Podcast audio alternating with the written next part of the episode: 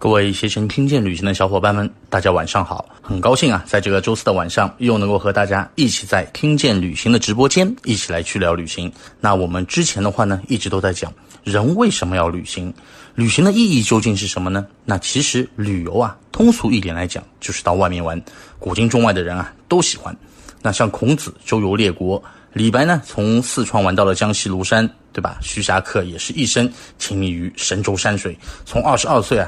就开始周游全国，探悉大自然的奥秘，远足了三十四年啊！这个足迹是遍及了大江南北啊，并且考察并记载了江苏啊、浙江、福建、河北、山西、陕西、河南、湖北、广东、广西、云南等二十多个省市的山川地形。那像国外的话也一样啊，是啊，远一点的话，咱们就说说马可波罗。哥伦布他们啊，或者是介绍了东方文明，或者呢是发现了这个新航线、新大陆。那不过这些都是名人，对吧？他们的旅游目的当然跟我们普通人是不太一样的。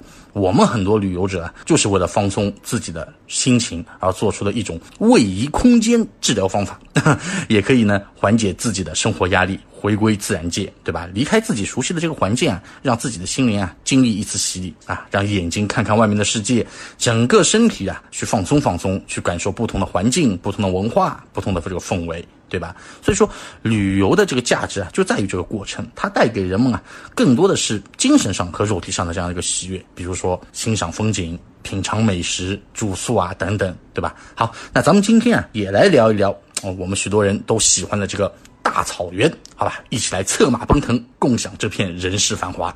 那首先啊，咱们说起内蒙的时候，我不知道大家都会想到什么。那首先我啊。会想到的是郭德纲当年的那个相声里面提到的啊，今后要做蒙古国的海军司令。那当然，这个这个他指的这个不是咱们内蒙啊，指的是这个蒙古国，因为他们那边没海，对吧？那其实啊很多人都会说，一提到这个内蒙啊，就会想到，比如说蒙牛牛奶，对吧？会想到一望无垠的这个大草原，洁白的蓝天，成群的牛羊啊，在这个草原上奔跑。那蒙古包呢，也像一颗颗珍珠遗落在这个绿色的草原上。对吧？还有那个唱歌的时候啊，那个表情极为销魂的那个腾格尔，对吧？以及那个胡杨林啊，还有那个荒芜的沙漠。那其实啊，内蒙给我的感觉啊，就是一种豪放，就是那种能够让人啊彻底放飞的这样一个地方。那么说到放飞自我的话，我个人觉得那肯定就是首选的要在这个大草原上放飞了，对吧？而最著名的呢，那肯定是当属咱们这个呼伦贝尔大草原了。对吧？那咱们今天啊，就来聊一聊去呼伦贝尔到底是怎么个玩法。当然，大家每个人对于景点的玩法都是可以自行来设计和安排的。我呢，就和大家来聊一聊，就是我们常规的这样一个玩法。那常规的线路啊，其实也是最经典的这样一个玩法。那不管怎么样，按照常规经典玩法走，肯定不会翻车，对吧？首先啊，咱们可以来看一下哈，通常啊。咱们来到呼伦贝尔来游玩的话呢，基本上就是可以围绕的，就是从这个海拉尔开始，然后呢到这个鄂尔古纳，再到满洲里，然后呢再到这个草原景区，最后呢回到这个海拉尔这样一个环形来走的。那么很多朋友啊，有些都是去过游玩的啊，知道去这些地方都有哪些好玩的地方，对吧？但是咱们有些朋友呢，可能还没有去过，所以说在这里的话呢，我就给大家介绍一下啊这些地方的一些经典的看点。那咱们第一站呢，首先就是来到这个海拉尔。海拉尔，在蒙语。当中啊，是这个野韭菜地之一，因沿海拉尔这个河啊，两岸长满了这个野韭菜而得名的。这里呢，是呼伦贝尔市的这个政治、经济和文化中心了，包括呼伦贝尔大草原、原始樟子松林和侵华日军海拉尔要塞等众多人文景观和自然。那么小城啊，它是坐落在这个大兴安岭啊西路呼伦贝尔大草原的这个中部，伊敏河将这个小城啊一分为二，雄浑的这个海拉尔河啊从城北。婉转扫过，四面呢被分别就是被这个巴尔虎草原、鄂温克草原和大兴安岭山前的那个草原啊包围着，有这个草原明珠之称。那其实咱们来到海拉尔呢，也是有很多景点可以去看看的。那我先来说一下，就是这个海拉尔国家森林公园，它这个呢是位于海拉尔城西部的这样一个海拉尔国家森林公园，是以这个樟子松啊为主题的森林公园。那么公园内呢有这个小山丘啊，并且呢也种了很多大片的这种樟子松啊，其中呢不乏一些就是外形非常奇特的这种大树。那么园内呢还设有这种散养式的动物园啊，你甚至有的时候可以在里面看到那个啊驯鹿啊。那么海拉尔国家森林公园啊，主要是分为这个南园。北园、西园，那北园内呢是白沙滩，是这个一九四五年苏军与日军激战时啊，两军集中轰炸形成的这样一片沙坑。那么由于这个滩啊沙质呢是比较细腻洁白的，所以呢也被称之为这个白沙滩。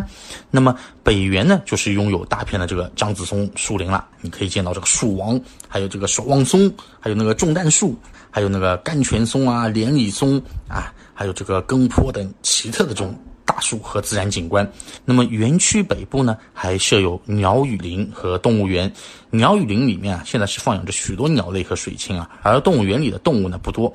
但是呢，你可以看到之前说的那个驯鹿，这种鹿啊，曾经是这个大清安岭地区啊鄂温克族驯养用作这种交通工具的这样的一个动物。南园呢，就是距几千年前啊。北方草原细石器时期啊，文化遗址。那么名人峰南侧呢，有三处建于一九三四年的这个侵华日军工事遗址。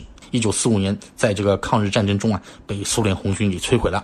那么西园主要是以这个湿地为主了啊，拥有很多的这个湖面啊，还有栖息着天鹅、灰雁啊、苍鹭、灰鹤啊、野鸭等大中型的这样一些水鸟，在这个里面可以去看一下。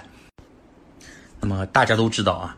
蒙古人的精神领袖啊，就是成吉思汗，对吧？成吉思汗啊，创造的这个伟绩啊，是大家有目共睹的啊。而在海拉尔呢，就有一个以这个伟大人民命名的这样一个广场啊，它就叫做成吉思汗广场。成吉思汗广场呢，是海拉尔中心城区的这样一个标志性的景点之一。这里呢，是分为这个历史文化区啊、水上活动区、喷泉广场等。七个功能厂区啊，那么广场上啊是矗立着成吉思汗策马扬鞭的这样一个造型塑像，哎，十分引人注目的。那么广场的南侧呢，也有天骄生态植物园，啊，这个呢向大家就是展示了具有这个呼伦贝尔森林植被特征的这样一个生态多样性啊，还设有这个什么呢？就是景观桥，还有那个喷泉，儿童的这个游乐区啊。如果是冬季活动场所，哎，那么这些地方的话呢，是其中。儿童游乐区是有这个电瓶车，还有那个叫什么疯狂的老鼠，还有那个森林狩猎、花心龙等项目，还是每天都会吸引很多许多这种小朋友前来玩耍的。所以说，如果说大家有带一些小朋友出去游玩的话呢，你可以带他们去那边看看的。而且这里最主要是什么呢？它这里不需要门票的，都是全天就全年免费开放的。有时间的朋友呢，就是可以花那么一到两个小时到这边来看一看啊，也是比较轻松的。